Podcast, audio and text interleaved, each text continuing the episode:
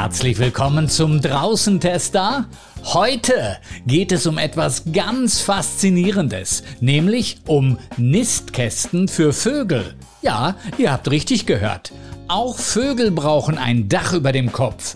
Aber die Möglichkeiten hierfür werden immer seltener, denn Unsere Städte fressen immer mehr Land und Landschaften, die die heimische Vogelwelt auch für ihre Fortpflanzung benötigt. Das Spannende an unserem Thema heute ist, jeder von uns kann hier einen Beitrag für die Vogelwelt leisten. So ein Nistkasten ist schnell gebaut oder auch gekauft. Und dank modernster und mittlerweile recht günstiger Technik kann man den Vögeln beim Nester bauen und brüten sogar zuschauen.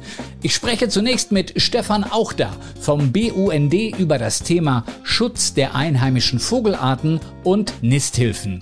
Im Anschluss daran stelle ich euch Stefan und Marcella Oertel von Önatur vor, die ihre Faszination für die Vogelwelt zum Beruf gemacht haben. Sie bieten außerordentlich erfolgreich Nistkästen mit Webanbindung an, also mit WLAN-Kameras.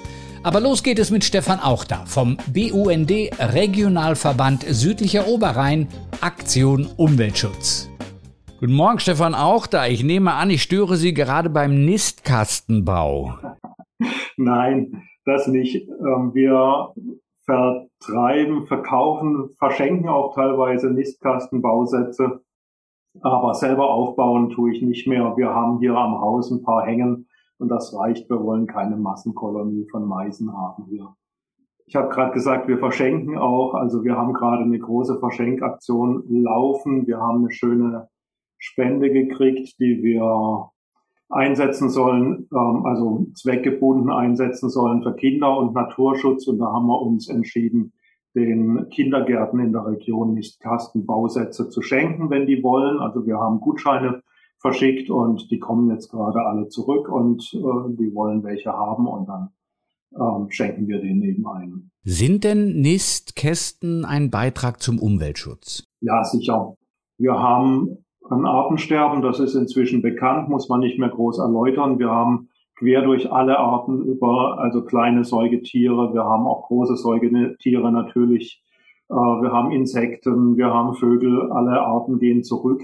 Und wir sind überzeugt, dass es zumindest hilfreich ist, wenn Privatpersonen auch da Initiative ergreifen und den Vögeln, den, den Vögeln mangels an Wohnungen. Das ist ein bisschen wie bei den Menschen auch. Ne? Wir haben hier große äh, Wohnungsknappheit. Ich bin in Freiburg. Die Preise gehen durch die Decke, kennt man aus vielen anderen Städten auch.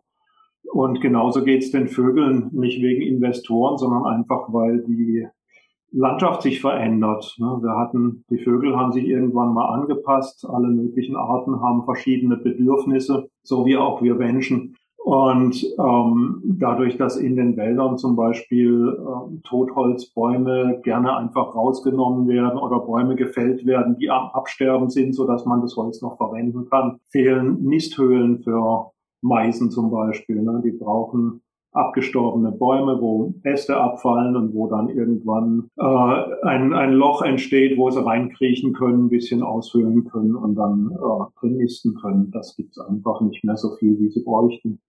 Was passiert dann? Also wenn die Vögel nicht eine Gegend haben, in der sie brüten können, in der sie Nester aufbauen können, dann geschieht was?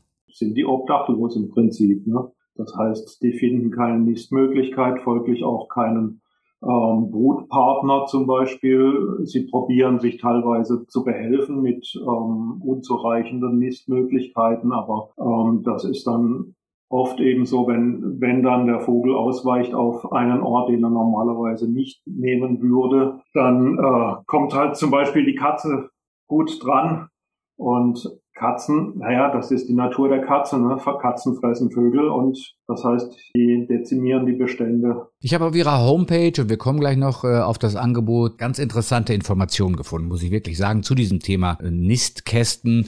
Unter anderem festgestellt, dass es für verschiedene Vogelarten auch verschiedene Eingangsmöglichkeiten und äh, Kästen benötigt. Vielleicht können Sie da mal kurz was äh, zu sagen. Ja, das ist natürlich ähm, so, die Vogelarten haben sich spezialisiert. Ne? Und es ist teilweise wirklich so, du hängst einen Nistkasten auf und der Vogel nimmt ihn an oder er nimmt ihn nicht an. Ne? Im einen Jahr nimmt er ihn an und im nächsten Jahr wieder nicht. Man steckt da nicht drin, ne? aber es gibt schon bevorzugte zum Beispiel Einfluglöcher für bestimmte Vogelarten. Ne? Es gibt Vogelarten, die brauchen vor dem Einflugloch, also da, wo er rein und raus geht, einen kleinen Absatz, so ein kleines Stäbchen, wo sich zum Beispiel die Jungvögel, bevor sie anfangen zu fliegen, mal hinsetzen können und mal Flügel ausbreiten.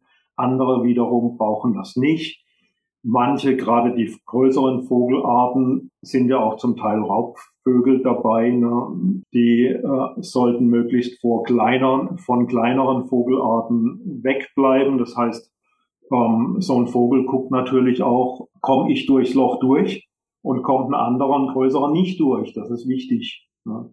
Oder zum Beispiel Steinkauz ähm, braucht eine sehr lange Röhre, weil er ganz gerne in der Röhre drin so ein paar ähm, Unterbrechungen hat. Wir simulieren das dann mit Brettchen, ähm, einfach damit kleine Säugetiere wie Marder da nicht reingehen können. Ne? Der Marder guckt sich das an der Steinkauz kann rein, der Marder ist kleiner als der Steinkauz, der könnte eigentlich auch rein. Aber der Marder mag das gar nicht, wenn er in eine Röhre reingeht und dann in der Röhre merkt, da muss er um ein paar Ecken rum, weil er weiß genau, wenn er hinterher sich hinten nicht umdrehen kann in der, am hinteren Ende dieser Röhre, dann steckt er fest. Ne? Das heißt, der Marder sagt, hm, rückwärts komme ich nicht raus wenn ich mich nicht umdrehen kann, ist blöd für mich, dann bleibe ich lieber weg. Das ist ja eine Wissenschaft für sich, eine spannende Wissenschaft für sich. Ähm, was empfehlen Sie denn, was raten Sie jemanden, der sich überlegt, ja, das wäre mal eine Idee, ich baue mir mal so einen äh, Nistkasten oder ich kaufe mir einen. Äh, worauf muss er oder sie achten? Ja, gibt's eigentlich nicht so wahnsinnig viel zu beachten, je nachdem, ob man sich jetzt auf eine Vogelart spezialisieren will. Ähm, man kann sich natürlich auf unserer Homepage informieren, was so die gängigen Maße sind, die wichtigen Maße für die verschiedenen Vogelarten. Wir haben da auf und runter bestimmt 10, 15 verschiedene Bauanleitungen für Nistkästen. Man kann auch einen fertigen Nistkasten kaufen. Man kann auch bei uns diesen Bausatz bestellen, kaufen. Ähm, Wichtig ist vor allem, dass es unbehandeltes Holz ist und gerne auch aus der Region. Also wir wollen ja nicht einen Vogelbrutpaar fördern, indem wir dann belastetes Holz, lackiertes Holz zum Beispiel irgendwo im Baum hängen und das verrottet ja dann auch irgendwann und ist vielleicht auch im Inneren dann nicht gesund für die Jungvögel. Kann jeder so einen Nistkasten aufhängen, zum Beispiel auch wenn er nur einen Balkon hat oder muss es schon irgendwie der Garten sein? Wo hängt man die überhaupt auf? Garten ist natürlich eine gute Idee. Ähm, ansonsten auf dem Balkon geht's schon auch. Ähm, ob ihn die Vögel annehmen, habe ich vorher schon gesagt, ist nicht ganz sicher. Ich war neulich im Kernkraftwerk Fessenheim. Ne? Ganz anderes Thema. Die haben dort zum Umweltschutz ähm, Nistkästen aufgehängt für Schwalben. Die Schwalben haben die nicht angenommen, sondern haben direkt daneben eigene Nester gebaut. Das kann auch mal passieren. Ne? Es war also auch ein Statement gegen die Atomkraft wahrscheinlich von den Schwalben. Vielleicht, ja. Ähm, könnte man ja auch so sehen, aber muss man dann schon sehr rein interpretieren. Aber klar, wenn die Schwalben ein Statement gegen die Atomkraft setzen wollen damit, dann bin ich da bin ich da sehr dafür. Spannend zu hören, dass die Vögel trotz allem doch wählerisch sind. Nicht? Auf der einen Seite ähm, fehlen solche Nistmöglichkeiten, Brutstätten. Auf der anderen Seite, sagen Sie, wird gar nicht jeder Nistkasten angenommen. Woran kann das liegen? Keine Ahnung, ehrlich gesagt. Ich bin kein Vogelpsychologe. Man, man weiß es nicht. Wir haben hier, wie gesagt, an der Hauswand verschiedene Arten Nistkästen hängen und wir haben mal in einem Jahr sind sie bewohnt und im anderen Jahr nicht. Also, und, und die Hauswand ändert sich ja nun nicht. Man kann es so nicht sagen. Einfach ausprobieren. Was halten Sie denn von diesen Angeboten äh, der Webkamera in Nistkästen? Die werden ja zum Teil verkauft. Man kann es auch selber bauen, wenn man ein bisschen geschickt ist. Ist das in irgendeiner Weise sinnvoll oder stört das die Vögel? Also es stört die Vögel nicht. Ja, je nachdem natürlich, also die, die Webkamera hat wahrscheinlich ein Infrarotlicht, ähm, wo man dann gucken muss, äh, wie, wie stark, wie kräftig das ist. Ähm, das, der Vogel soll natürlich keine Hitze von oben abkriegen. Ne? Und Infrarot heißt ja Wärmestrahlung. Ähm, vor allem im Sommer könnte es dann schon auch sein, dass er dass es zu warm wird. Da sollte man ein bisschen darauf achten, dass man vielleicht nur in der Nacht die, die Infrarotstrahlung einschaltet oder sowas. Oder vielleicht auch äh, Zeiten setzt, wo das Ding dann an ist und andere Zeiten, wo nicht. Habe ich mir jetzt ehrlich gesagt noch nie Gedanken drüber gemacht. Ich weiß auch nicht, ehrlich gesagt, wie, wie warm das nur wird. Ich kenne es nur von einer Webkamera, die ich selber betreibe, allerdings nicht im Vogelnest, dass die LEDs schon warm werden da vorne.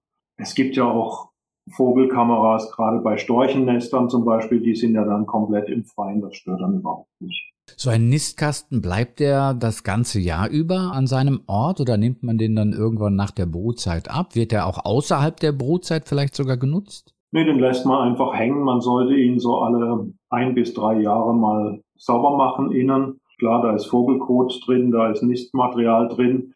Die bringen jedes Jahr neuen neues Nistmaterial rein, dadurch wird er langsam voll und natürlich mit dem vielen Kot da drin ist auch nicht gesund. Parasiten vermehren sich, ne? von daher ist ganz gut, wenn man ihn alle paar Jahre mal aufmacht. Also unsere haben dann so eine Klappe, das haben eigentlich fast alle, die ich, die ich jetzt gesehen habe. Ähm, wir haben dann so eine Klappe, die man hochklappt und dann geht man halt mit dem Handschuh rein und wischt einmal kurz raus und das war's. Also eine Aktion von ein paar Sekunden. Wir haben von darüber gesprochen, dass es immer schwieriger wird für die Vögel zu, zu brüten, dass also ihre Lebensbedingungen immer eingeschränkter werden durch unsere Art zu leben. Wie sieht das aus? Gibt es da Statistiken, verlässliche, auf die Sie zurückgreifen können im BUND?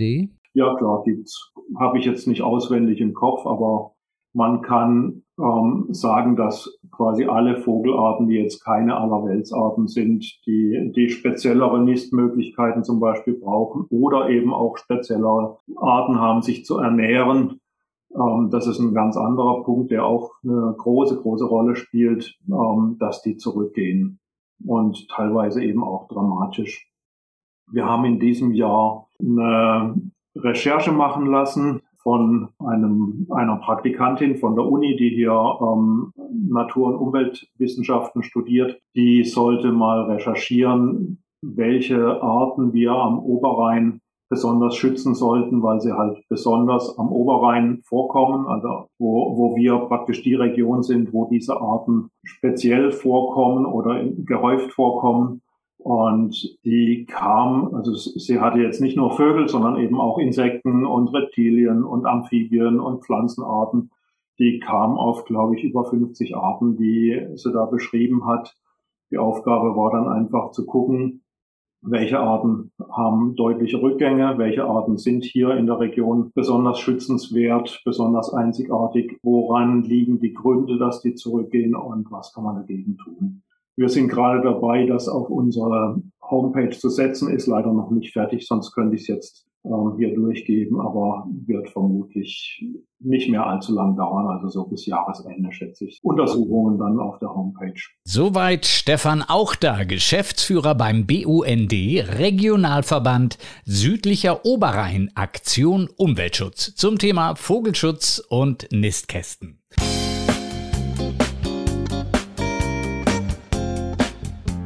Auf der Homepage des BUND kann man übrigens Nistkästen, Bausätze käuflich erwerben. Dazu gibt es eine Reihe hervorragender Bauanleitungen für jene unter euch, die handwerklich ein wenig begabter sind als ich. Ja, ich bin's nicht so richtig und gerade deshalb habe ich mir eine Bauanleitung auf der BUND Homepage heruntergeladen. Mutig, todesmutig und einen Nistkasten gebaut. Jawohl. Natürlich hatte ich kein ausreichendes Werkzeug für mein Bauvorhaben und musste mir diverse Geräte bis hin zu Schrauben und Nägel erstmal kaufen. Ja, so ist das heute. Ja, ich kann es auch nicht ändern, sodass das Endprodukt zumindest preislich gesehen, ich sage mal, durchaus diskussionswürdig ist. Diskussionswürdig ist es auch, wenn man das Bauwerk als solches in seiner Gesamtheit betrachtet. Es wäre übertrieben, von rechten Winkeln und geraden Wänden zu sprechen, aber wenn ich ein Vogel wäre, beispielsweise eine Kohlmeise, und im Frühjahr auf der Suche nach einer Höhle wäre, Kohlmeisen sind ja bekanntlich Höhlenbrüter. Also ich würde da nicht lange fackeln und in mein schräges Häuschen einziehen. Da gibt's immer ordentlich Frischluft durch die Ritzen und besser als draußen, also komplett draußen, ein Nest zu bauen ist es allemal. Nun aber stellt sich für mich eine weitere zentrale Frage. Was passiert eigentlich, wenn ich so einen Brutkasten gekauft oder selbst gebaut aufgehängt habe? Muss ich mich dann im Frühling Tag und Nacht über Monate hinweg auf die Lauer legen, um herauszufinden, ob tatsächlich ein Vogel bereit ist, meine Herberge anzunehmen? Interessante Frage, oder? Also wenn ich ganz ehrlich bin, mich interessiert schon, ob da ordentlich Flugverkehr herrscht, ob da tatsächlich jemand sein Nest baut, Eier legt und kleine Vögelein ausbrütet. Und genau diese Frage haben sich andere multimedial ähnlich ausgerichtete Mitmenschen ebenfalls gestellt und haben etwas ganz Bahnbrechendes entwickelt, den Brutkasten mit integrierter Webkamera. Das kostet natürlich ein paar Euro und braucht auch ein bisschen, naja, ich sage mal technisches Know-how. Eine Webcam braucht in der Regel Zugriff auf ein Wi-Fi-Netzwerk und ich bin bei meinen Recherchen diesbezüglich im Netz auf einen etwas älteren Artikel von Spiegel Online gestoßen, der sich mit jemandem beschäftigt, der Brotkästen mit Webcams baut und vertreibt. Und dieser jemand ist Stefan Oertel, der im deutschen Fichtelgebirge gemeinsam mit Marcella Oertel die Firma Önatur betreibt. Sie bezeichnen sich nicht ganz zu Unrecht als Pioniere von Nistkästen mit WLAN-Kameras im deutschsprachigen Raum.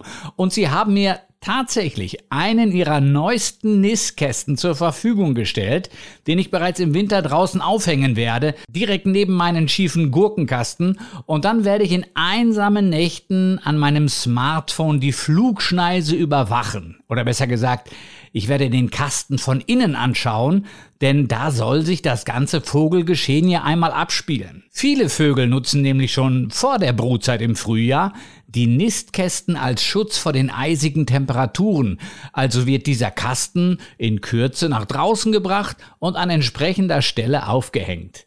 Das Beeindruckende an den Nistkästen, die die Eheleute Oertel herstellen, ist für mich ein zweifaches. Erstens die eingebaute HD-Kamera, deren Bilder man bei Netzanbindung live streamen kann und das Ganze auch auf einer Micro-SD-Karte mit bis zu 128 Gigabyte speichern kann.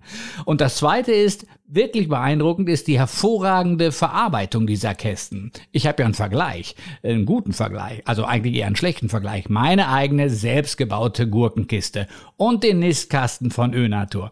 Und da muss ich nun leider bekennen, also wenn ich denn tatsächlich ein Vogel wäre, ich wüsste schon, wo ich mich zum Wärmen oder Brüten niederlassen würde. Man muss heutzutage auch den Mut zur Selbstkritik haben, jawohl. So ein Nistkasten beginnt preislich bei knapp 170 Euro und erreicht dann auch den doppelten Preis, je nach Ausstattung und Zubehör. Das ist aber dann auch so eine Art Elvis Presley Graceland Version für die Vögel, die man dann sogar gezielt in den Kasten locken kann, da die Fluglochgröße, also quasi die Eingangstür, verstellt werden kann. Und da sind die Vögel ziemlich wählerisch und ein paar Millimeter Größenunterschied können schon eine ganze Menge bewirken. Auch werden diese Nistkästen mit einem besonderen Schutz vor Nesträubern geliefert. Was ja besonders wichtig ist, da man ja möchte, dass der Nachwuchs tatsächlich zeitnah flügge wird und ausfliegt. Zudem kann man die Seitenwände ganz problemlos öffnen, um entweder diesen Nistkasten zu säubern, muss man auch ab und zu machen, oder auch die Kamera neu auszurichten oder bei Bedarf auch einmal auszubauen. Jawohl. Das Ganze ist wirklich gut durchdacht und eine derart detailverliebte, gute Konstruktion hat halt ihren Preis. Leider möchten die Eheleute Oertel nicht so gern vor das Mikrofon. Sie haben mir gesagt, dass sie sich da etwas unsicher fühlen. Und dafür habe ich absolutes Verständnis. Aber die beiden haben mir ein paar Infos schriftlich zur Verfügung gestellt und die möchte ich jetzt gern an euch weitergeben. Außerdem könnt ihr das Ganze im Netz auch selber anschauen und nachlesen unter önatur.de. önatur mit oe.de. Also, da schreiben die Oertels von Önatur. Lieber Draußentester, unser Nistkasten kann ganz nach eigenen Anforderungen und Budget konfiguriert werden, zum Beispiel mit fertig eingesetzter und formatierter SD-Karte oder der Tapo Kamera C110 mit 3 Megapixeln Auflösung anstatt mit der Standardauflösung von 2,1 Megapixeln der C100.